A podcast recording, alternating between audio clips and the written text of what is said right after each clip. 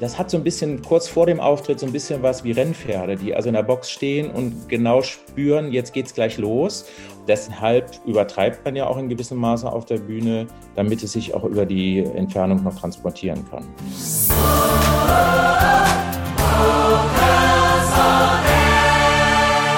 Hallo, ich bin Nick Sternitzke und das ist Vocals on Air, euer Podcast rund um die Vokalszene.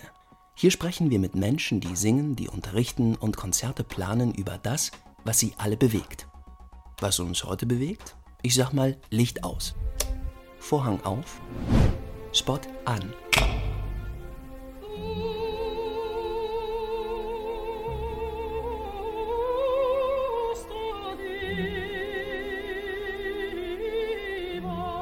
Das ist Maria Callas, die Operndiva. In diesem Konzert hier singt sie eine ihrer größten Rollen, Norma. Sie steht da in einem langen Abendkleid, trägt Perlenohrringe, die Augen demütig nach unten gerichtet, die Arme hat sie vor ihrer Brust verschränkt, als würde sie sich selbst umarmen. Mehr macht sie gar nicht. Keine großen Gesten, keinen Schritt. Wie angewachsen. Und trotzdem, wenn die Kamera den vollen Saal einfängt, alle Leute im Publikum schauen und hören gebannt zu. Also sie kleben an ihren Lippen. Maria Callas hat eine unglaubliche Bühnenpräsenz. Und genau darum geht's in dieser Staffel. Was heißt Bühnenpräsenz? Wie kann man das trainieren? In dieser und in den kommenden drei Folgen schauen wir ganz genau hin. Auf die Bühne und hinter die Kulissen. Vocals on Air Reporterin Monika Müller, schön, dass du dabei bist. Moni, sag mal, ich habe jetzt gerade über Maria Callas gesprochen, die quasi viel macht oder viel auch auslöst, indem sie eigentlich nichts macht. Kennst du jemanden bei dem oder der das ganz anders läuft? Ja klar, also da gibt es eine ganze Menge. Das kommt ja auch immer aufs Genre an, in dem man sich befindet kirchliche Stücke oder Opernarien, die sind ja jetzt meistens nicht ganz so viel mit Bewegung oder Show verbunden. Mhm. Aber im Gegensatz dazu gibt es ja Rockkonzerte oder Popsternchen, zum Beispiel Pink, die fliegt zum Teil über das Publikum bei Shows. Helene Fischer ist ja das beste Beispiel, die hat extreme Tanzperformances. Mhm. Ähm, die wird ja von ihren äh, Schickimicki-Jungs da über die Bühne getragen, dass es eine reine Freude ist. ähm, ich habe es aber auch schon bei ganz anderen Konzerten mitbekommen, beispielsweise bei einem Metal-Festival. Ähm, da hat eine Band namens Glory Hammer während dem Song einen Troll oder einen Ork oder sowas mit dem legendären Glory Hammer von der Bühne gejagt. Also kurz auf, es kommt immer darauf an, was man genau bezwecken möchte. Will ich jetzt Partystimmung erzeugen, dann brauche ich natürlich mehr Kurios, als wenn ich jetzt die Leute nur mit meinem Gesang fesseln will oder eine andächtige Atmosphäre erzeugen möchte. Mhm, okay, also ein Ork oder ein Troll wird über die Bühne gejagt. Also das ist dann jemand, der, der sich so, so ein Kostüm angelegt hat oder wie? Ja, genau. Also das, also das, das gehört so zu Performance und der wurde dann richtig, mit. Genau. Was ist jetzt so ein Glory Hammer? Das musst du kurz, glaube ich, erklären.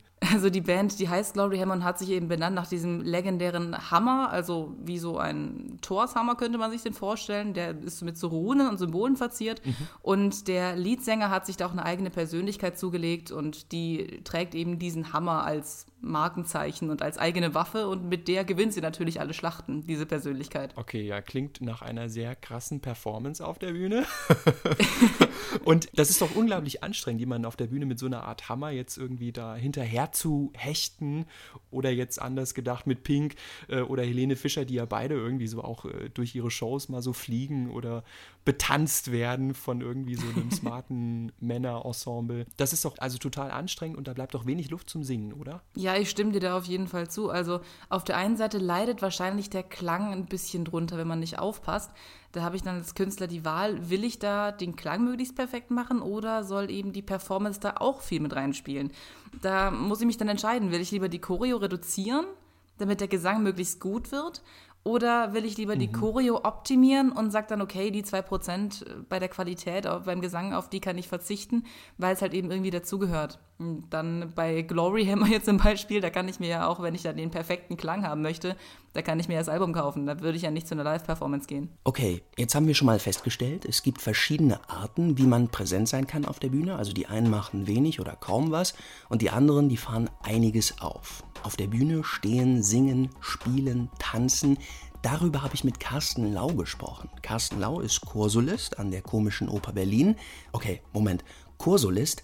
Was ist das denn genau, Herr Lau? Die Chorsolisten an der Komischen Oper eben heißen Chorsolisten. Ähm, warum heißen die so? Weil damals äh, noch unter Walter Felsenstein der Anspruch da war, die Chorsänger hier an der Komischen Oper sind den Solisten praktisch ebenbürtig, was die szenische Umsetzung und Darstellung angeht und sind eben auch szenisch genauso gefordert. Natürlich als Gruppe, aber innerhalb der Gruppe individuell auch. Da muss ich noch mal kurz einhaken, also kleiner theatergeschichtlicher Exkurs. Walter Felsenstein war Regisseur und hat nach dem Zweiten Weltkrieg die Komische Oper Berlin gegründet. Und dem war es von Anfang an wichtig, ein Opernhaus zu haben, das lebendiges Musiktheater macht. Also dass eben nicht nur von der Rampe steif runtergesungen wird, alle vorne stehen in einer Reihe und nichts gespielt wird, sondern dass da auch Handlung auf der Bühne stattfindet. Jetzt aber erstmal ein paar Entweder-Oder-Fragen für Sie, Herr Lau, und Sie antworten so schnell wie möglich. Vor dem Auftritt: Ruhe, Einsamkeit oder pralle Vorfreude in Gesellschaft? Bei mir persönlich eher Ruhe. Auf den letzten Drücker: Blick in die Noten oder Abläufe durchgehen? Abläufe durchgehen, eindeutig. Lieber tanzen oder stillstehen? ich bin jetzt nicht der ausgewachsene Tanzbär, sage ich jetzt mal, äh, aber stillstehen ist langweilig. Sekt oder Bier? Weder noch nach dem Dienst vielleicht mal in der Kantine ein Glas Wein oder so, ja, also dann eher tendenziell Sekt. Musical oder Operette? Äh, mich persönlich reizt die Operette mehr. Oper oder Musical? Oper. Lampenfieber. Zulassen oder gegen ankämpfen? Gegen ankämpfen nützt nichts. Äh, also zulassen und lernen, damit umzugehen. Ja, das war sportlich. Jetzt wird es ein bisschen ernster. Was verstehen Sie denn unter Bühnenpräsenz? Naja, es ist gar nicht so einfach zu, zu, zu umschreiben. Also es ist eigentlich ähm, das, was beim Publikum ankommt von den einzelnen Leuten, die sich auf der Bühne bewegen. Also das, was das Publikum wahrnimmt. Äh, das ist zum einen natürlich die äußere Erscheinung, aber auch Haltungen, Spiel, Gesang in gewisser Hinsicht natürlich auch, ist ja klar, gehört dazu. Es ist eigentlich das, was wir senden ja und Bühnenpräsenz ist im Prinzip das, was, würde ich jetzt mal sagen, das Publikum empfängt. Okay, ich hatte jetzt gedacht, es geht erstmal so grundsätzlich um das, was ich auf der Bühne mache, was ich in Anführungszeichen sende. Sie gehen jetzt aber noch einen Schritt weiter und sagen, es geht darum, was unten im Parkett ankommt.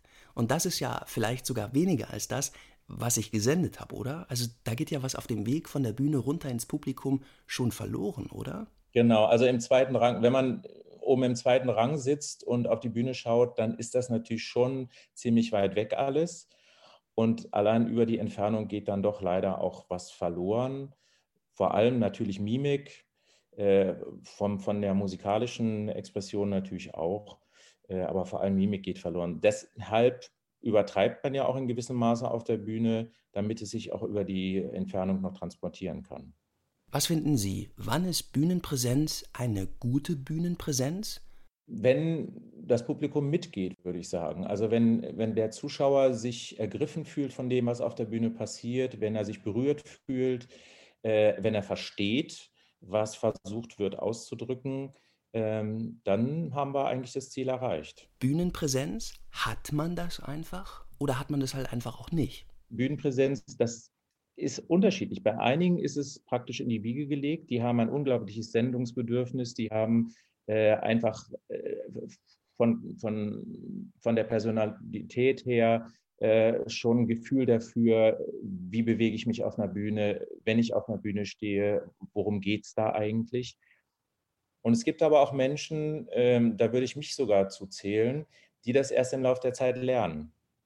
Also wenn ich an meine Anfänge denke, an der Musikhochschule nach bestandener Aufnahmeprüfung, die ersten szenischen Sachen, da habe ich mich, ich will nicht sagen unwohl, aber doch sehr unsicher gefühlt. Das kommt dann irgendwann. Also irgendwann hat man es dann und da macht es auch zunehmend Spaß. Das ist ein Unterschied. Man kann das durchaus lernen. Es ist nicht jedem in die Wiege gelegen, gelegt, aber äh, einige haben es per se. Und ich glaube, um den Bogen jetzt zu schlagen, Maria Callas hatte das per se. Die wusste aus Instinkt, ähm, mit welchen Mitteln kann ich auf der Bühne äh, das Publikum erreichen, äh, wo muss ich mehr machen und wo reicht ganz wenig. Mhm. Also Bühnenpräsenz, das ist vielleicht auch ein Missverständnis, dass man manchmal denkt, man muss ganz viel auf der Bühne machen. Äh, nur weil man viel Aktion bietet, heißt das nicht unbedingt eine Präsenz zeigen. Also es kann auch vom Wesentlichen ablenken. Inwiefern kriegt man denn jetzt Unterricht in Bühnenpräsenz, wenn Sie jetzt mal an Ihre eigene musikalische Ausbildung denken? Zumindest aus, aus, aus meiner Erfahrung, wie meine Ausbildung dann an der Musikhochschule passiert ist, gar nicht mal so im Vordergrund, aber man kriegt es immer mal wieder vermittelt. Also das fängt allein schon im Gesangsunterricht an, eigentlich schon davor. Also eigentlich geht es schon davor, bevor man studiert, hat man ja in der Regel einen Gesangslehrer, der einem dann schon Hinweise gibt im Vorsingen oder wenn du dann die Aufnahmeprüfung machst, stell dich so hin, achte darauf, dass du aufrecht stehst, ähm, tritt selbstbewusst dann auf die Bühne, mach dich nicht klein, zeig dich, darum geht es letzten Endes. Und das setzt sich dann im Laufe des Studiums auch fort und natürlich dann auch im Verlauf von szenischen Produktionen. Eigentlich mhm. ist es auch ein stetes Lernen. Also man lernt immer was dazu und man kriegt neue Anregungen, wo man denkt, ach Mensch, ja, wenn ich das so mache, funktioniert es eigentlich besser. Wir stellen uns mal vor, Sie denken, pff, heute Abend muss ich die und die Vorstellung singen, aber eigentlich also man ist ja immer anders drauf. Das hängt ja total ab von der eigenen Verfassung jedes Mal. Eigentlich haben Sie ja da noch nicht das nötige Energielevel, das Sie vielleicht brauchen, um auf die Bühne zu gehen. Wie ist das jetzt bei Ihnen? Also kommt dann die Energie, sobald Sie so den ersten Schritt auf die Bühne machen? Ja, tatsächlich ist das so. Die Abläufe, die dann auf der Bühne passieren oder passieren müssen, äh, die sind ja da. Also der Körper hat ja auch ein Gedächtnis und der ruft dann auch so Spannungen ab. Natürlich hat man auch mal einen schlechten Tag oder ist auch mal müde.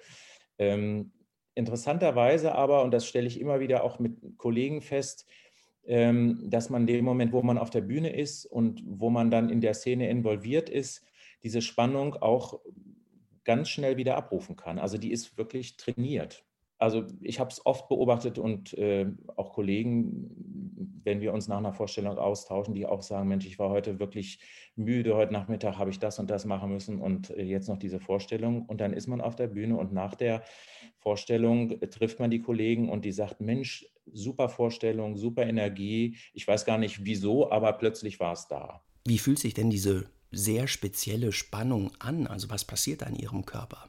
Manche haben so ein, spüren so ein gewisses Kribbeln, glaube ich auch. Ähm, so, das hat so ein bisschen kurz vor dem Auftritt so ein bisschen was wie Rennpferde, die also in der Box stehen und genau spüren, jetzt geht es gleich los, Energien mobilisieren und quasi nur darauf warten, dass sie abgerufen werden oder abgerufen oder abgeliefert werden müssen. Also bei mir ist es so, wo man denkt, so jetzt, jetzt will ich aber auch raus. Also da baut sich auch so ein, so ein Druck klingt so negativ, aber es ist so, ein, so, eine gewisse Spannung, die dann irgendwie auch sich ihren Weg bahnen möchte. Ja, Carsten Lau war das. Er ist Chorsolist an der Komischen Oper Berlin. Und was er als Mitglied im Opernchor so an außergewöhnlichen Aktionen oder Performances in einer Aufführung machen muss, das erzählt er mir gleich. Jetzt aber erstmal zu dir, Moni. Du hast mir erzählt, dass du schon mal auf einer Bühne gestanden hast und du musstest mehr machen als singen. Jetzt bin ich neugierig geworden. Schieß mal los. Was war das? Das äh, waren die Frankenfestspiele Röttingen. Also Röttingen ist ein wirklich kleines Dorf kurz hinter der bayerischen Grenze. Mhm. Ähm, und da haben die ein Open-Air-Festspiel, oder da haben sie Open-Air-Festspiele gestartet im Schlosshof von dem kleinen Schloss, der kleinen Burg, die es da oben gibt. Und ähm, da wollte ich eigentlich bei Dracula mitsingen in dem Musical, aber ich wurde dann zur Operette dazu geteilt. Einmal habe ich dann beim Bettelstudent im Laienensemble im Hintergrund mitgesungen und einmal bei Wiener Blut. Das hat richtig Spaß gemacht. Okay, Moni, und was, was habt ihr da jetzt alles gemacht, was jetzt nicht nur Singen war? Also einmal war natürlich klar ein bisschen Schauspiel im Hintergrund, gerade wenn es so große Gruppenszenen gab, zum Beispiel beim Bettelstudent war das, glaube ich, da gab es eine Marktszene, ähm, da hatten wir dann im Hintergrund quasi Stände aufgebaut und wir durften dann entweder als Verkäufer agieren oder halt eben kaufen mhm. und Kunden sein. Und dann, ich stand da, glaube ich, am Stoffstand und durfte dann gemeinsam mit einer anderen dann vergleichen, so, oh ja, der Stoff ist ja schön, der nicht ganz so, hm. Und ähm, dann war halt dieses ganze Schauspielerische noch viel mehr im Fokus. Ihr habt auch dann tatsächlich über die Stoffe so auf der Bühne gesprochen, also ihr habt euch nicht über was anderes unterhalten? Äh, leise, ja. Also, das macht man ja manchmal genau. auch. Okay. Wir haben uns dann nicht drüber unterhalten, ach, der Typ da in der dritten Reihe, der sieht aber verdammt hübsch aus. Nein, haben wir natürlich nicht. Ihr habt es wirklich sehr ernst genommen. Natürlich, natürlich. Nee, es ging ja hauptsächlich darum, dass die, Pub dass die Leute im Publikum da so ein bisschen das Gefühl haben, dass wir da wirklich gerade auf einem Markt sind und dass wir uns darüber unterhalten. Also haben wir zwar nicht äh, gesprochen, aber halt ein bisschen so getan, als würden wir uns unterhalten darüber und so weiter. Auch bei den äh, choreografierten äh, Szenen jetzt ähm, wo die Hauptdarstellerinnen und Hauptdarsteller äh, aufgetreten sind und ihre Szenen hatten, da waren wir auch im Hintergrund und wichtig, weil wir uns dann eben angeguckt haben oder wenn ein Skandal passiert ist, wie es in der Operette ja alle Nase lang passiert, dass wir dann schockiert waren und dann im Hintergrund, was? Und so weiter. Das war halt dann schon richtig schön auch, aber war auch Teil der Show einfach. Jetzt stelle ich mir vor, wenn man das so Open Air macht, in so einem Schlosshof und so, da muss man schon auch viel geben auf der Bühne, oder? Also wie wichtig war da so für euch oder habt ihr euch das so bewusst gemacht, wir müssen hier irgendwie präsent sein auf der Bühne? Wie habt ihr euch darauf vorbereitet oder wie habt ihr das umgesetzt? Tatsächlich habe ich mich da recht wenig darauf vorbereiten müssen vorher, weil ähm, für mich war diese ganze Situation einfach, klar mit 15, 16, ähm, komplett begeisternd und komplett faszinierend und allein schon ähm, in den Katakomben quasi, im, ich glaube, es war wahrscheinlich ein ehemaliger Weinkeller oder sowas, sich dann fertig zu machen mit den Schminkspiegeln und sich dann ähm, das Make-up aufzutragen, diese unglaublichen Biedermeier-Zeitkleider anzuziehen mit Rüschen und Pastell und Gedöns ähm, und dann auf die Bühne rauszugehen und da diese ganzen Menschen zu sehen. Allein das hat schon gereicht, dass man da wirklich dann präsent war und da war, weil man einfach so fasziniert war ähm, von diesem Stück einfach. Und ich bin da so ein bisschen immer in dieses Stück mit reingetaucht und konnte dann gar nicht anders, als da mitzuspielen, weil das ja einfach alles eine große Show ist. Mhm. Und dann ging es gar nicht anders, als dass man da präsent ist und dass man da wirklich dasteht. Ähm, ein paar von meinen Kolleginnen und Kollegen, die haben tatsächlich vorher sich noch mal ein bisschen ähm, aufgewärmt, was die Stimme angeht, ähm, besonders intensiv oder haben dann noch mal ein paar Sachen im Kopf durchgegangen, was jetzt wann kommt und wer jetzt wann wohin sich stellen muss und so weiter und vielleicht ein paar Tanzschritte noch geübt, die dran kamen einfach um sich da ein bisschen sicherer zu werden, weil es ja dann doch einfach auch unglaublich ist, wenn man da den ganzen Schlosshof voller Menschen sieht und dann kann man doch ein bisschen Lampenfieber kriegen. Du hast dann auch so ein, so ein schönes Biedermeierkleid getragen? Also ist das dann, ich stelle mir vor, das ist dann auch nochmal irgendwie anders, wenn man so ein Kostüm anhat, oder? Dass man einfach auch irgendwie anders, anders geht, anders steht. Hast du das auch so empfunden oder? Ja, auf jeden Fall, auf jeden Fall. Weil dann zieht man sich die hübschen Schuhe an und hat dann diese mehrlagigen Kleider an oder diesen Anzug, der mit Frack, was dann die Herren zum Teil tragen durften. Das macht natürlich nochmal eine ganze Menge aus. Wir gehen jetzt nochmal zurück nach Berlin in die Komische Oper und sprechen mit dem Chorsolisten Carsten Lau. Er singt dort im Opernchor Tenor 2. Und woran wird denn gerade geprobt, Carsten Lau? Momentan proben wir jetzt gerade ja die Wiederaufnahme Nase von Schostakowitsch. Da ist der Chor sehr involviert, auch mit sehr viel Aktion involviert. Was passiert in der Nase von Dimitri Schostakowitsch? Also worum geht es da? Die Geschichte von der Nase ist ja, dass äh, da jemand ist, der morgens aufwacht und plötzlich seine Nase weg ist und eigentlich durch die ganze Stadt läuft, um diese Nase wiederzufinden und stößt auf allerlei Menschen, die da in der Stadt unterwegs sind. Das sind wir in dem Fall. Und was machen Sie dann konkret, beziehungsweise welche Aufgaben hat da der Chor? Es gibt eine Szene, wo wir erstmal betrunken anfangen und äh, also betrunken spielen und das Ganze gipfelt in so einer Art Orgie, wo also wirklich alle völlig durchgeknallt abrocken, sage ich jetzt mal. Äh, und das ist schon sehr ja, skurril würde ich gar nicht mehr unbedingt sagen, aber es ist sehr, sehr interessant auch zu beobachten, was da so passiert. Also auch im Kollegium, wenn ich mal so ähm, mich umschaue während des Spielens, was so Kollegen anbieten, das ist schon sehr, sehr vielfältig. Gibt es irgendeine Produktion oder eine Inszenierung, von der Sie sagen, boah, das macht mir irgendwie am allermeisten Spaß, weil ich mich da so richtig auch austoben kann? Also gibt es sowas, so einen Liebling? Also es gibt diese Spielzeit wirklich schöne Sachen, auf die ich mich freue. Eugen Onjegin ist so eine Sache, die Nase, die wir jetzt gerade machen. Äh, da freue ich mich auch sehr drauf, weil es einfach sehr, sehr äh, vielfältig ist, was wir da an szenischen Aufgaben haben. Also ein absolutes Lieblingsstück habe ich momentan nicht. Die Komische Oper in Berlin ist ja so ein Haus, da geht es nicht nur darum, dass alle hervorragend singen, sondern es geht auch ums Spiel. Denn egal, ob das jetzt Oper, Musical oder Operette ist, also klar, die Musik spielt natürlich eine enorm große Rolle, aber trotzdem ist das auch alles Theater, also das hat eine Handlung. Und das muss lebendig sein letztendlich auf der Bühne, also man muss darstellen können. Und wenn ich jetzt mal so an andere Opernhäuser schaue, ich nehme jetzt mal New York, die Metropolitan Oper.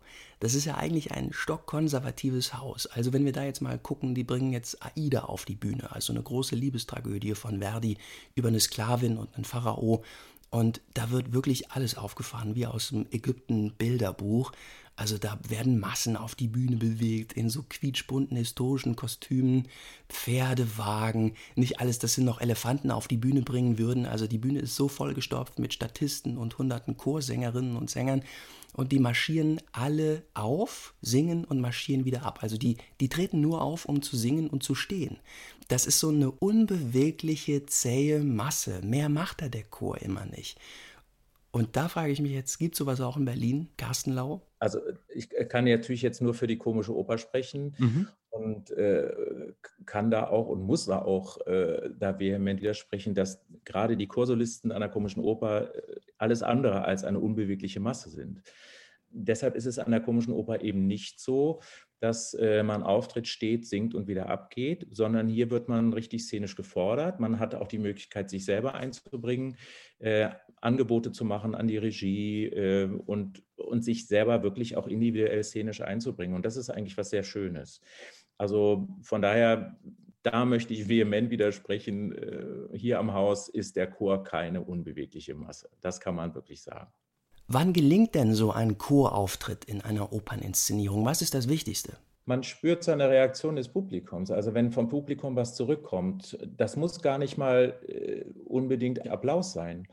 Man kriegt auch, der Saal ist ja nicht immer stockfinster, also man schaut ja durchaus auch auf die Gesichter des, äh, der Zuschauer. Man kriegt schon auch wieder, kommt das an, was man vermitteln möchte. Lächeln die? Sind die gerührt? Äh, also demnächst steht ja auch Anna Tefka an, da ist zum Beispiel so eine Sache, da gibt es Szenen, die wirklich absolut anrührend sind und Szenen, die wirklich sehr lustig und sehr freudig ist. Und gelungen ist es in dem Moment, wo man das, was die Szene ausdrücken möchte, auch wirklich auf den Gesichtern der Zuschauer, äh, der Zuschauer wiederfindet. Also wenn wirklich das auch transportiert wurde, was man vermitteln wollte. Und da sind wir wieder bei dem, was Carsten Lau vorhin ganz am Anfang gesagt hat. Also als jemand, der auf der Bühne steht, sendet man etwas. Und das, was dann beim Publikum ankommt, das ist das Entscheidende. Und dann hat man eine richtig gute Bühnenpräsenz. Was Bühnenpräsenz angeht, gibt es aber auch große Unterschiede, nämlich genau in dem, wie man sie anwendet und in welchem Maße man sie anwendet. Das haben wir ja auch am Anfang schon mal kurz gehört, Stichwort Helene Fischer oder das Heavy Metal Konzert, von dem Moni erzählt hat. Und Moni ist jetzt auch wieder da. Moni, du kennst das quasi von klein auf, oder? Auf der Bühne zu stehen, präsent zu sein, zu singen, Vollgas zu geben, über 100 Prozent. Es ist tatsächlich so, dass ich dann schon singe, seit ich denken kann. Also ich kann mich nicht daran erinnern, nicht singen zu können. Und da habe ich auch in einigen Chören mitgesungen. Das ist aber auch sehr lustig deswegen, weil mein Vater ist Kirchenmusiker in der katholischen Kirche. Was heißt, das ist ja doch recht traditionell und recht wenig, was ähm, mhm. jetzt eine große Show auf der Bühne angeht, gerade wenn es ein Kirchenkonzert ist. Und dein Vater hat sich Gedanken gemacht, was für ihn Bühnenpräsenz eigentlich bedeutet. Also er hat es ja so ein bisschen nochmal neu für sich definiert. Für mich bedeutet dies, dass jemand, der auf einer Bühne steht, wie man so sagt, den Saal zum Kochen bringt, eine Show macht zunächst doch merke ich beim Überlegen oder Nachdenken über das Wort, dass es eigentlich viel weiter greift. Ist zum Beispiel nicht das Klassenzimmer, also der Lehrer, ist nicht der, der Probenraum, wenn ich als Kirchenmusiker vor einem meiner Chöre stehe, ob Kinder, ob Jugend, ob Erwachsenenchor, ist es nicht auch eine Form von Bühnenpräsenz? Also alles, wo wir vor anderen stehen und etwas vermitteln wollen das ist für mich alles irgendwo in dem Begriff Bühnenpräsenz mit drin. Okay, also so kann man das auch mal ganz weit fassen. Sobald ich vor anderen stehe, muss jetzt keine Aufführungssituation sein oder ein Konzert sein, aber ich muss auch da präsent sein. Sagt jetzt der Kirchenmusiker Michael Müller. Aber der Nachbar, also ähm, die Familie, die in der anderen Hälfte unseres Doppelhauses bis heute auch wohnen, da sieht es ganz anders aus. Da hat nämlich ähm, Wolfgang Weiß gewohnt, beziehungsweise wohnt immer noch dort. Schöne Grüße an Wolfgang Weiß, der immer noch da wohnt. Schöne Grüße an Wolfgang Weiß. Der ist äh, Musik- und sogar Religionslehrer gewesen an der Realschule im Ort und hat da eben auch einige Chöre geleitet. Ja. Und die haben halt regelmäßig dann mit einigen Mitgliedern mehr als der kleinere Kirchenchor dann sehr große Konzerte auch gegeben und dann eben sich ein Thema gesucht und dann kleine Schauspielanlagen zwischendrin ähm, sich überlegt, um die Stücke miteinander zu verbinden und mit Kostüm gearbeitet und Choreos. Äh, das ist tatsächlich ein ganz großer Unterschied, wie sowas abläuft. Okay, also da prallen ja dann echt so zwei Welten aufeinander.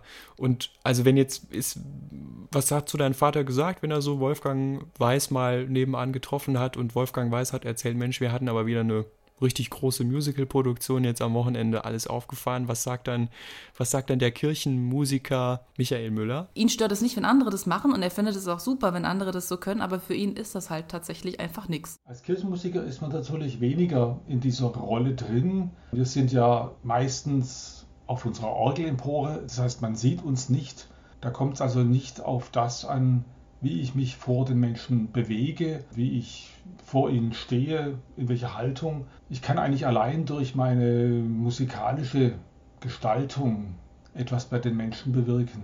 Anders ist es natürlich in Konzerten, aber auch da ist es so, dass mich das Publikum in der Regel von hinten sieht als Dirigent eben. Also das ist einmal quasi an den Ort gebunden, also wenn er jetzt sozusagen mit dem Kirchenchor in der Kirche auftritt, oder? Und auf der anderen Seite hat es aber auch damit zu tun, einfach was die singen, was das für ein Repertoire ist. Ja, ich habe es mit meinem Vater im Kinder- und Jugendchor öfters mitbekommen, dass es eben Konzerte außerhalb der Kirche gab oder ein Musical außerhalb der Kirche gab, von denen habe ich ja auch schon erzählt. Ähm, und da war es dann so, da muss logischerweise dann ein bisschen Performance zumindest rein. Das war gerade bei dem Elternlehrer ehemaligen Chor vom Herr Weiß, war das immer auch so eine gegenseitig, ein, ein sich gegenseitig befeuern, was so das Publikum und den Chor angeht. Wenn der Chor mitwippt, wippt das Publikum mit und umgekehrt. Mhm. Ähm, während, wenn der Chor dann ähm, ein bisschen klassischere Musik, äh, ein bisschen klassischere Stücke singt oder auch ruhigere Stücke, ähm, dann wird das Publikum dazu gar nicht genötigt, groß mitzuwippen, sondern eher vielleicht ein bisschen mit dem Kopf ähm, hin und her sich zu wiegen oder so. Und dann ähm, kommt der Chor selbst auch gar nicht dazu, dann irgendwie groß die Party zu starten. Wäre vielleicht mal ein interessantes Projekt, die beiden Chorleiter auszutauschen und sie vor den jeweils anderen Chor zu stellen und dann mal schauen, was auf der Bühne dabei rauskommt. Kann man natürlich alles machen. Das, worauf es letztendlich aber ankommt, sagt Michael Müller, das ist was ganz Entscheidendes, nämlich ich finde, ähm, das A und O ist wirklich so das authentisch sein, das Überzeugtsein von dem, was ich tue, äh, dass, es, dass die Menschen spüren, mir ist es ein Herzensanliegen, was ich hier mache.